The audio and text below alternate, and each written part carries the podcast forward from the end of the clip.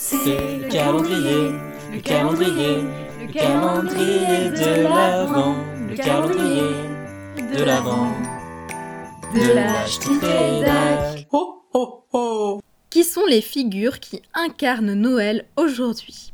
Le Père Noël, Saint Nicolas, le Père Fouettard, les petits lutins ou les elfes, j'ai jamais trop su, mais euh, ceux qui fabriquent les cadeaux, Rudolf le Reine et toute sa clique, un bon petit boys club tout ça. Mais bon, il y a bien la Mère Noël qui permet de respecter le quota de femmes dans l'histoire, j'imagine. Parlons-en de cette Mère Noël. Je veux dire, Papa Noël est inspirant, il est généreux, travailleur, altruiste, mais avec une bonne dose d'humour. Comment décrire la Mère Noël maintenant?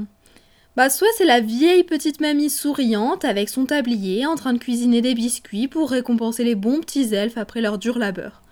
Ou alors, c'est la mère Noël sexy des magasins de déguisement, avec cuissard à talons, mini jupe à fourrure en plein hiver et un sourire aguicheur. Beaucoup moins inspirant d'un coup pour une jeune femme en 2021 comme moi. Ce personnage est apparu pour la première fois dans A Christmas Legend de James Reese. C'est à ce moment-là que la femme du Père Noël, qui n'a même pas encore de nom à l'époque d'ailleurs, prend l'apparence d'une femme âgée aux cheveux blancs devant les fourneaux à cuisiner pour son mari. Le mythe est né. Et alors que la lutte des suffragettes battait son plein, la mère Noël se parait petit à petit de valeurs un peu plus euh, progressistes.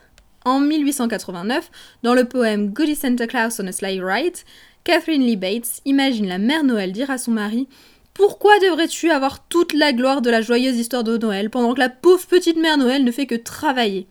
Elle devient alors une femme affirmée, déterminée, qui réussit au final à convaincre son mari qu'elle peut elle aussi distribuer les cadeaux et toc En 1963, dans How Mrs. Santa Claus Saved Christmas, Phyllis McGinley écrit une mère Noël qui invente son propre système de distribution de cadeaux pour sauver Noël.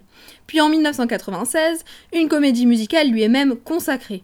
L'histoire, en 1910, se sentant négligée par le Père Noël et fatiguée de rester dans l'ombre, elle part distribuer les cadeaux toute seule et décide en chemin de s'arrêter pour mener une manifestation pour le droit de vote des femmes.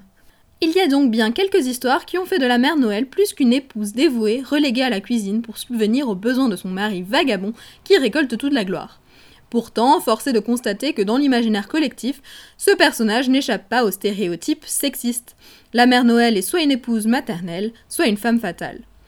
Et alors, on pourrait dire que c'est pas si grave, que c'est qu'une histoire, que c'est pas vraiment important si la mère Noël n'est pas une icône féministe. Sauf que, selon moi, c'est primordial de réinventer nos classiques.